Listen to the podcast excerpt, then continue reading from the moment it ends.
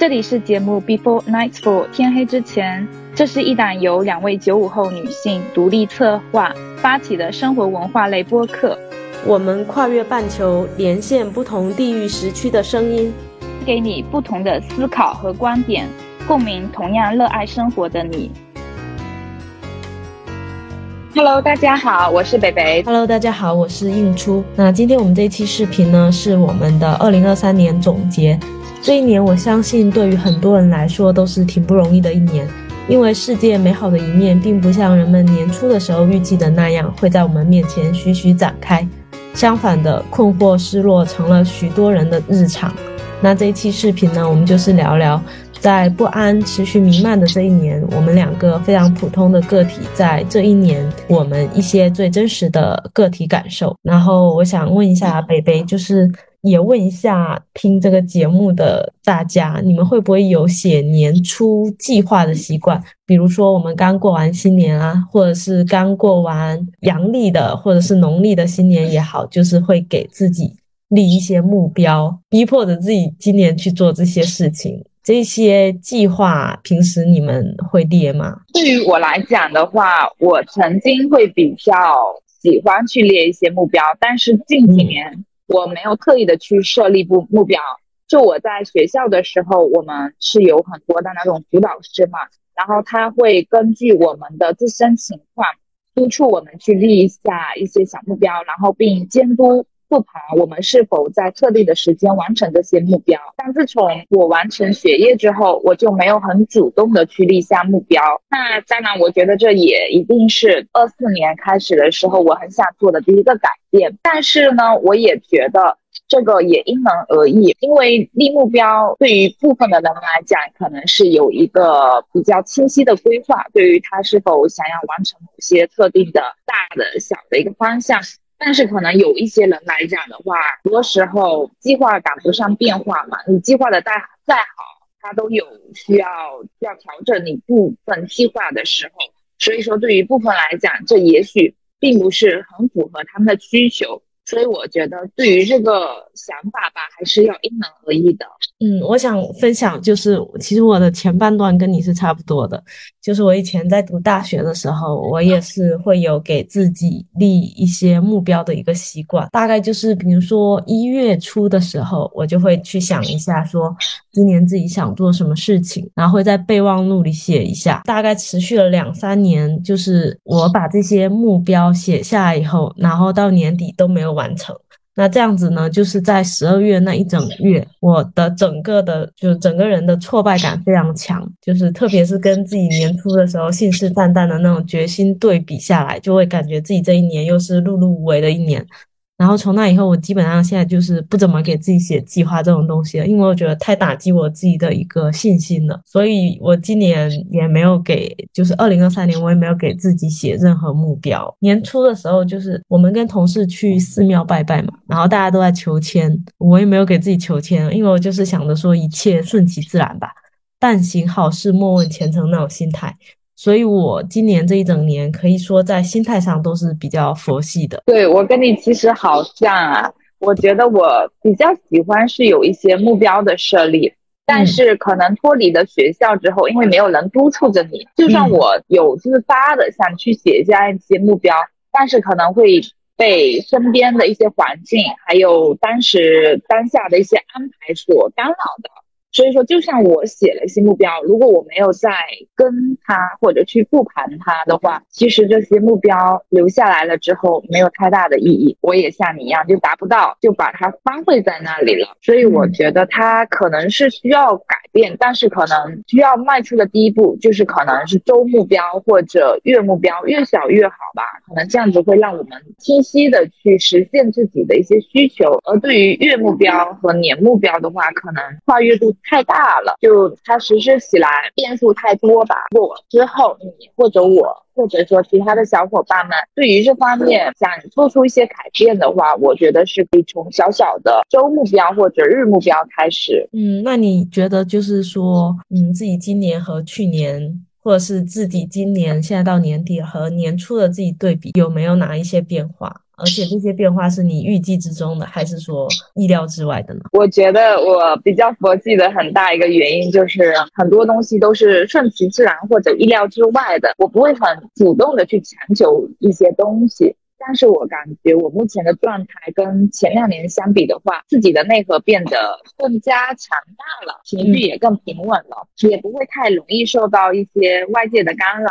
也很好的可以处理跟父母之间的一些冲突跟关系。就比如说他们之前对我的掌控欲会比较强一些，然后在沟通上我们会有很多的冲突，或者就是他们在生气的时候，我也会努力的去跟他们辩驳。但是现在的我可以通过。过很多不同的渠道和方式去说服他们，我想做的一些事情，也可以得到他们的支持。我觉得在这个方面，我是有了一个很大的进步。然后另一个很改变的话，我觉得就是自己可以更好的感受到了自己的需求，并且珍惜自己呃独处的一些时间吧。前两年的时候，可能因为父母管束的原因，我会很渴望有很多的社交啊，跟朋友出去见面玩乐。因为一般周末的时候都必须在家里上班，但是现在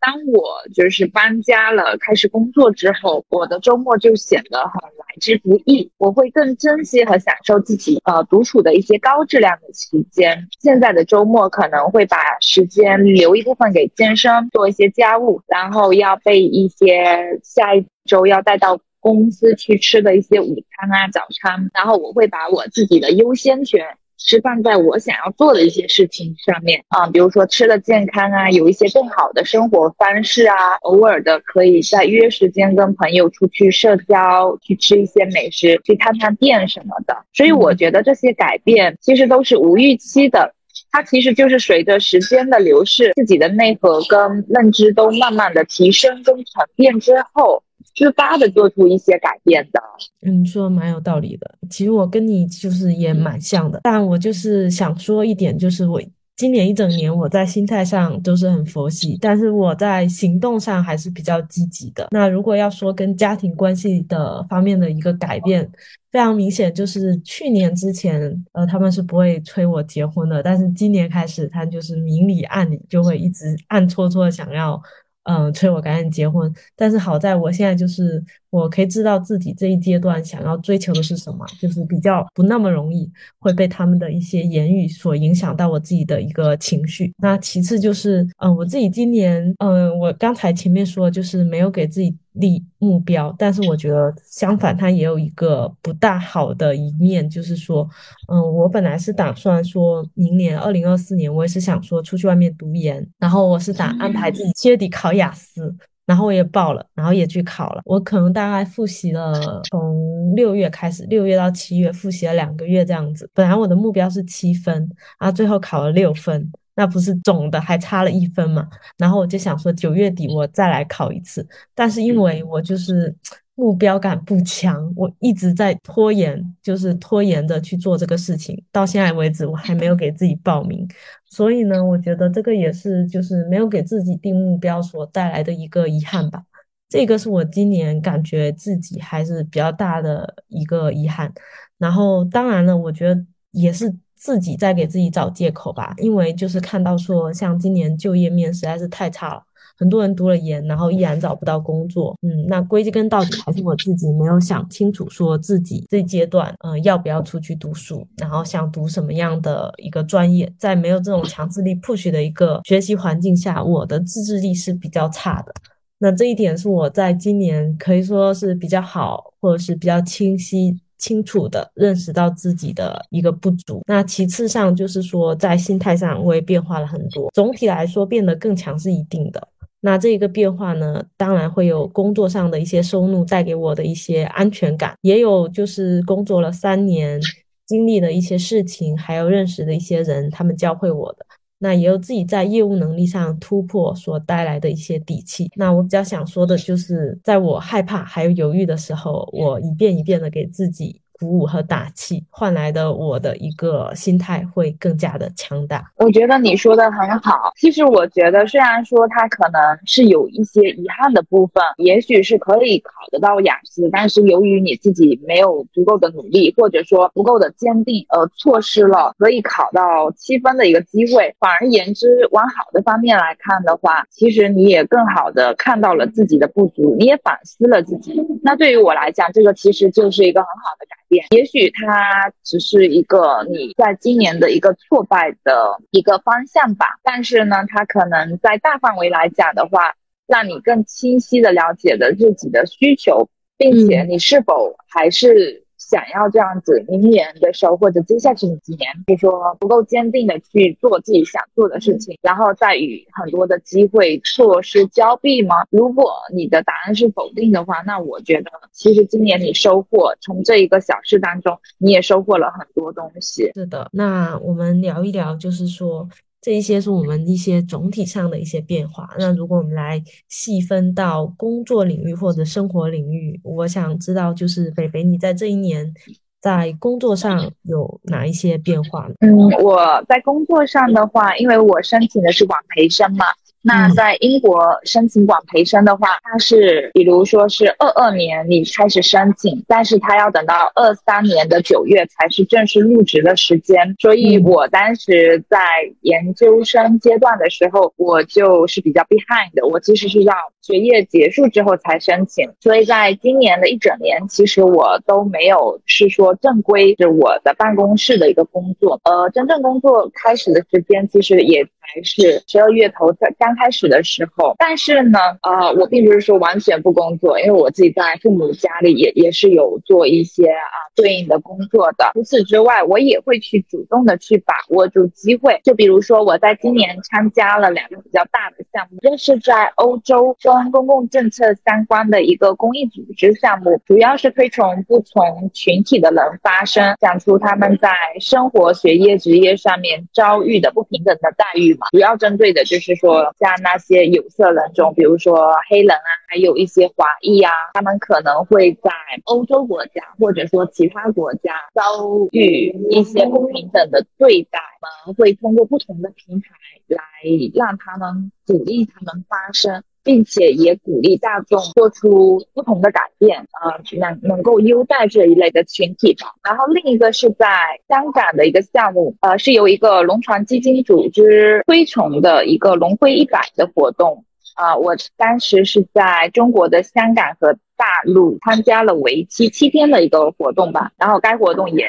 汇集了将近百人，都是来自东南亚的，在不同领领域的精英。觉得在这两个项目的成员里面，我的背景其实都不算是最好的，呃，也可能并不是最贴合的。但也许是我足够的努力，足够的幸运，帮我完成我申请表的导师也很用心，一步一步完善我的简历，一直到最后拿到了 offer。所以我觉得我也很感恩这两次项目的奇遇，让我对于。提升自己呀，或者说对于不同领域的了解，认识了不同行业，还有在不同不管是在学术领域啊，或者是工作领域发光的一些朋友同伴们，都建立了很珍贵的友谊跟资源吧。我觉得这些都是嗯我意想不到的，但是它确实能够帮助我在今年以及今后，就是不管是在职业转型或者是工作方面有。争取到很大一个资源的一个呃奠基吧。听说你呢？你有没有什么比较惊喜的在工作上面的好消息之类的？我听你的讲述，我觉得我还挺羡慕你的，因为我到现在为止还没有机会就是参与像这种组织的一些类似活动。那我希望自己今年也能多多参与，然后有机会的话多多关注自己身边的人。我觉得这是一个非常好的让自己成长，然后去见识更多人、更多种不同生活方式的一个机会。自己今年工作上的一些进展，其实我的本职工作带给我的变化或者进步。从严格意义上来说，并不是很大，因为我们的一个工作环境，它不像最近最近 TVB 有一部热播剧叫《新闻女王》，其实它不像里面讲述的那样子的。我们在实际操作中，其实会比电视上播的更加严谨，然后有更多的流程要走。因为这一个体制的它的一个框架一旦大了，然后你上面的人越多，其实落实到你身上的一些责任或者是历练是非常非常小的。所以我觉得，就是今年整体我的本职工作没有带给我太大的突破，而且我现在就是目前自己还身处这个框架里面，所以我也不是很方便说太多。那有一些意外收获呢，就是说我自己的小红书账号，它粉丝达到一千个，这个是我第一次在社交媒体的平台上，我的那个粉丝数突破了三位数。然后我是没有告诉我身边的任何人，让他们去 follow 我这个账号的。其次就是认识了北北，做了自己的一个播客节目，然后就是自己今年写的一些稿件都陆续发表在一些平台上，然后得到了一些认可。当然最重要的是也收获了一些稿费，因为我自己是想三五年以后是往自由撰稿人这条路上走。那通过自己今年的努力，我就是有让自己看到了一点点希望。这些事情呢，都是我自己主动想做的，但是他们能做成什么样，结果还都是无意中达成的。所以我总结一下，自己今年就是心态上超级佛系，但是。行动上会特别积极，我觉得其实你这一点都不佛系了。虽然说可能在本职工作上面其实都比较都比较平稳，没有太大的突破，但是其实你已经很清晰的了解到你未来几年后想要走的一个职业路径，然后可能从一些比如说在撰写一些稿子啊，在写这些在经营自己社交平台的这些累积和奠基当中，已经慢慢积累了你你的这个。技能以及包括你之后想积累了一定的人脉等等，所以我觉得这些其实都是在日常生活当中很小的一些事情，但是他们都是在慢慢在累积你自己的能量、你自己的人脉，还有你自己能够成为一个独立撰稿人最基础的一些条件。这个方面来看的话，我觉得其实你这个今年收获其实很多，进步也很大。而且也很恭喜你，小红书账号能够突破突破三位数。在我们一起做了播客之后，我知道你又主动的去又呃又去经营了另一个小红书账号。那我相信，可能在明年年底的时候，你的 follower 的数量也会日渐剧增吧。特别特别感谢，谢谢你的鼓励，就是。嗯，我觉得就一一开始，说实话，做这个小红书账号，一开始不是说我想专门做这个账号，只是说因为我在跟我朋友去吃饭的时候，然后我把有一家餐厅的那个吃饭，我们两次一起吃饭的照片发到了那个网上，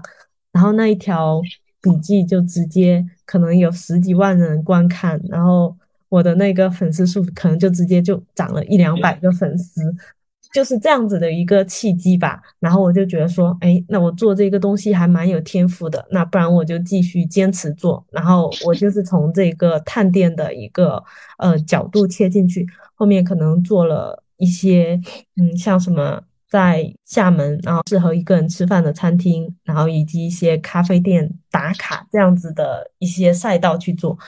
但我整体的说实话，就是它能带给我什么样的结果，这些都是我们我们未知的。然后我整体也没有说对它会有一个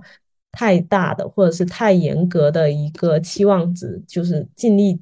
尽自己的一个努力去做，这样子就好了。但是在这个之中，我肯定是收获很多的，包括我也认清了，就是说，嗯，现在小红书账号你要往什么方面做，那可能你的流量会高，那。因为我今年还接了一个广告，然后也彻底摸清了，就是说，那你原来你作为一个博主，你跟那些商户去合作，然后要用什么样的形式，这些都是都是意料之外带给我的，所以我还蛮感谢自己今年的一个努力，然后也非常幸运，我的这一些呃有意或者无意之间的一些行动都能。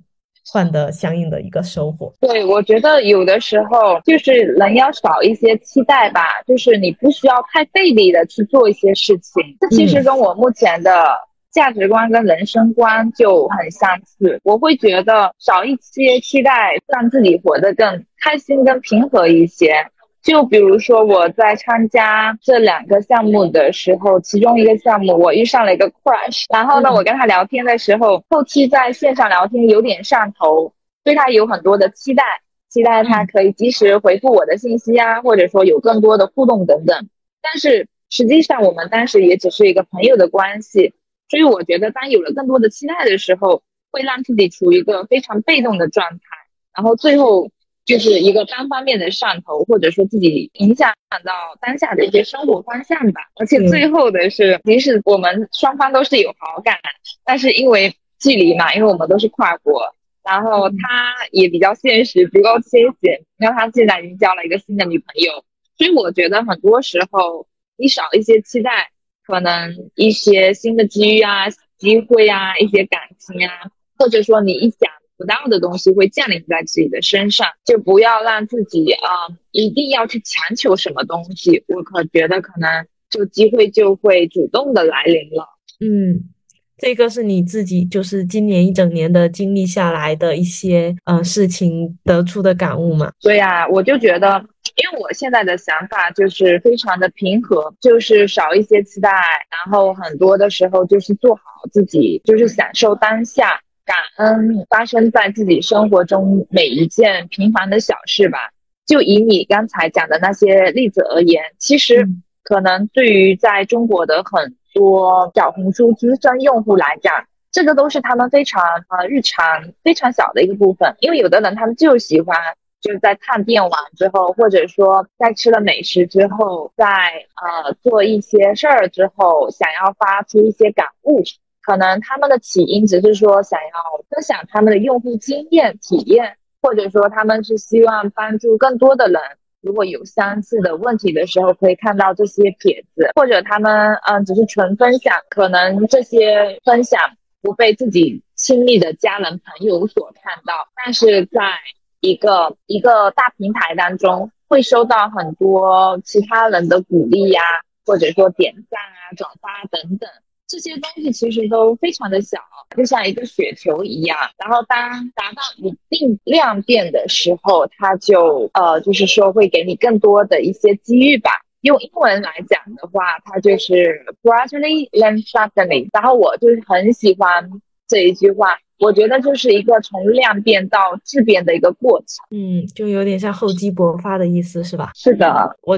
我觉得就是肯定你更好的还在后头，这个男生错过你，肯定就是说老天爷说不定会给你安排一个更适合你、更让你心动的人在后面等着你。没错，我觉得当我知道他有女朋友的消息的时候。就是会觉得，哎，真的是有点小小小小小的伤感，就觉得，嗯，自己喜欢他，或者说遇到一个好像蛮合适自己，或者说大家三观啊、价值观都比较相似的相似的人，比较困难。觉得那个上头其实是自己强迫自己觉得啊，我遇到了一个合适的人，我可以再争取一下。但是我这个人其实对感情观。并不会说一定要，就是说一定要得到这些东西。我会很享受去喜欢人的一个过程，或者说为亲密的朋友、家人去做一些很贴己的事的一些过程。但是呢，就像一段感情它破裂的时候，或者是一个结束的时候，我其实都没有太多的想法，或者说感到遗憾吧。我觉得人生都是在跟形形色色的人相遇，但是大多数的时候，大家都是在错过的一个阶段。就算是跟父母，我们也不可能说一直陪在他们身边，包括伴侣还有子女，其实都是一样的。所以，我那时候其实我就觉得，嗯，错失了他对于我来讲没有什么，但他错失了我，我会觉得会比较可惜。因为我个人觉得吧，我对自己不管是价值观、人生观、长相、家世什么，我是对自己觉得我不差，我对自己是很自信的一个状态。所以，就算他如果错过了我，我觉得那肯定是他的损失，问题不在于我。这一点，我也希望跟很多姐妹们阐述一下。我觉得，不管是大家在感情上面有任何的困扰，或者是说一些嗯难过啊，或者消极的一些心态，你就直接要坚信自己是最好的。然后，那些人没有发现你的美好。那都是他们的损失。对啊，我觉得这种三观或者是说这种恋爱观才是正确的。然后我自己就是因为我从毕业到现在有三年多了，很奇怪，就是我觉得我身边的男生，嗯，没有什么让我觉得特别惊喜的一些男生出现，所以我现在对爱情，我可能我的一个主打的一个信条就是说，我觉得人要相信人性，不要相信爱情。就是再亲密的一个关系，或者是包括你跟你父母，然后你跟你朋友，你跟你的一个伴侣，其实你们之间的交往，那多多少少还是以一些人性，呃，一些东西在发挥着一些基础的作用。包括你前面说，你觉得他很现实嘛，那就是其实也不怪他，是不是？但是就是结果就是他错过了你，那就是我们不相信爱情，但是我们要相信一些人性。这个是我自己今年在。呃，处理感情方面，我自己得出的一个小小的一个感悟吧。另外，我自己今年最大的一个感悟就是说，不要害怕，因为从我个人的一个发展经历来说，我觉得我的一个包括职业路径啊，或者是一个嗯学业选择也好也好，嗯，我可以代表很多小镇做题家。就我们在大城市的话，一开始都是没有背景、没有人脉的。然后，如果真的遇到自己想要的东西的话，就是一定不要害怕，然后主动出击，介绍自己，要抓住一切你想要的机会。然后接下来的一些事情呢，就是交给天意。那其次，我想说这个不要害怕，就是如果不幸遇到什么要跟呃坏人正面交锋的场合的话，也不要害怕。举一个例子吧，就是十一月的时候。嗯，我报了一次警，这是我今年第二次报警，也是我人生第二次报警。我第一次报警是，嗯，我把那个手机落在出租车上，然后他不还我，然后去报警。那第二次报警，也就是这一次，嗯，是因为跟我合作的有一个合作方，他欠我钱，那其实也不多，就一千块人民币。因为我之前帮他写了一篇文案嘛，就是有有点像他跟品牌合作，然后他把这一些他手上拥有的这些品牌的一些资源，就是发给下面的人嘛，然后我来帮他写，然后这一千元他可能前后已经拖欠我两个多月了，每次他都要找各种理由去推脱，说哎最晚最晚什么时候给你，然后最可恨的是他中间又改了说辞。说一千元，他只给我八百，因为我写的不好。但是很奇怪，我写的不好，他也没有改，然后还给他发出来了。然后我我也忍了，就是我本来就想说，那两百就让你扣嘛。然后到他说的最后期限的时候，他还是没有给我，然后他就给我说，他只能给我一百，因为他没有钱了。那一天我真的是特别特别生气，然后我就骑着那个共享单车去距离我住的地方一公里的派出所去报警。但其实警察他是不会管谁欠你钱的事情的，因为警察会直接让你去法院。这个事情我在去之前我是有心理准备的。那我最主要的目的是想吓对方一下，然后我去派出所的时候，我就跟一个呃比较有空的民警。沟通，然后我就跟他说，能不能请他帮我打电话跟对方要钱？但是警察在打电话的过程中，对方一直不接，然后我就给他发消息说，我现在在派出所，你要是没有马上给我转钱的话，我就要去查你的身份证号码，去法院给你开传票。然后他就真的怂了，但是在派出所的时候，他没有接电话，回来可能到那天晚上十一点，他就疯狂给我打电话，打了几十个，我真的我第一次遇到那么变态的人。会给人家打几十个电话，然后就我在洗澡，然后出来就发现有十几个未接，然后他还一直打，然后我就当时我就怕他疯了嘛，我就不敢接他电话，我就想说，那我第二天我再去派出所再给他回，而且我又觉得说我不理亏，我晾着他一天也没有怎么样，然后就把电话卡拔了就睡觉了，然后第二天起来就发现他给我转钱，但是事情就是这么一个事情，但这个人真的也挺不要脸的。这个事情闹得这么僵以后，他又叫我继续跟他合作，那当然我肯定是拒绝的，因为我们的信任已经破灭了，所以我没有办法跟我不信任的人一起去做一些事情。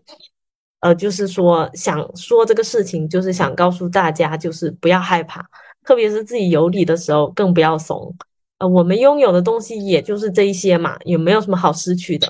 然后最后还有一点就是说，尽管去做。即使有一些事情不能让你收获结果，也可以让你收获经验，尽情的去享受它，然后去体验这些经历上的一些风景。包括我们做的这个播客，那我我也知道说，其实它数据不是很好，但是我们在做了，然后我们在录制节目的过程中，嗯，我和北北他建立了一个友谊，我们也知道了播客的一个运转模式。最主要的是，我们还提升了自己的一些表达能力。所以说，我觉得多给自己制造一些去感悟不同风景的机会，让自己完全沉浸式的去体验自己在这中间做这些事情的感觉是非常美好的。首先呢，我觉得你那个经历吧，实在是一个很糟糕的体验。但是侧面来看的话，也是一个蛮积极或者刻骨铭心的一个经历吧。我觉得你这个情况可能在国内会有很多人。会遇到相似的问题，不管是说是在嗯写稿子、写书上面的问题，或者说小到嗯可能只是说供应商不及时的汇钱，或者是什么七七八八的，我觉得是非常常见的事情。但是多数的人，特别是女性，可能她们就是选择了隐忍，而不敢主动踏出那一步。那我希望大家其实可以遵循像应处长的方向。有的时候就是不能说让这种没脸没皮的坏人得逞，就是遇到了一些事情，你一定要去发声，或者说去做出一些反抗跟行动，不然的话，他就是人善配人欺嘛，他们就是会反复做伤害自己的事情。然后我也想分享一下，当你说到这一个经历的时候，我就记得我早上看了一个帖子，跟你这个是蛮像的。就是在一个英国的留学生，然后在坐火车的时候，可能被一个白人的男子就是用手拍了一下头，可能是故意的吧。然后那个女生就很勇，就是直接很大声的讲了一个 “excuse me”，然后就是周边的人啊什么都看到了。哦，那个男的好像是后面就直接下车跑掉了，但是。这个中国女生呢，她就直接去跟那些就是对应的人员吧，去跟他们讲，就是那个男的拍了她一下头，并且去做了一些笔录啊什么的。其实我觉得，嗯，有的人可能看来这个东西是有点过激的，但是你要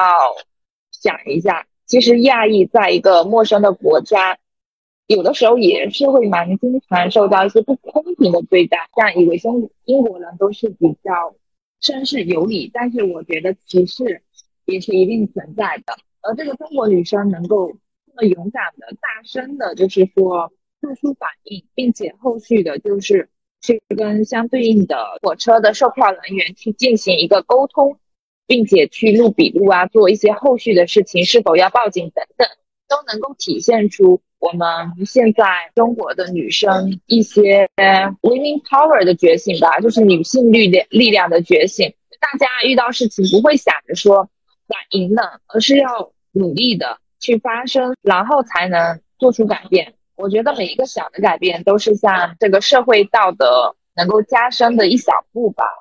然后补充你的感悟的话，我觉得大家可以感恩当下，去感恩发生在自己的每一件事情，与其去烦恼很多可能是比较消极的事件，或者是时间线比较长的一些事件，不如花一些时间更好的爱自己，感受自己，了解自己，做自己想做的事情。然后遇到一些感兴趣的机会啊活动的时候，就一定要付出行动。不要想着啊，是否自己合适啊？是否这个结果不一定能够达到自己的预期，做就完事儿了。对，我们在经历各种各样的事情的时候，心态上的一些犹豫和痛苦是肯定的，因为人最大的一个恐惧其实是来源于未知。但是当你踏出那一步，或者是当你一旦上路以后，那种恐惧会随着你每前进的一个脚步而慢慢的去消退。那我们做这一期节目，就这一期关于年终总结，不是为了攀比，因为别人好，我们也过得不差。那如果别人过得很好的话，那关我们屁事。那今接下来这一年，就是希望大家在遇到任何机会或者遇到任何不公平、不公正的事事情的时候，都不要害怕。啊，做任何事情都不要后悔。过好自己，心态好的人就天下无敌。印叔讲的太棒了，也希望大家能够在二二零二三年的年末收获到很多，然后在即将到来的二四年都变成一个更好的自己。这一期节目其实就是一个对我们自己的一个小小的复盘，那也希望我们的这一些小小的经历可以带给大家一些收获和感悟。也欢迎大家在评论区跟我们互动，留下你们今年发生的一些比较值得记录的时刻。好，感感谢大家的收听，那我们下一期节目再见。嗯，拜拜拜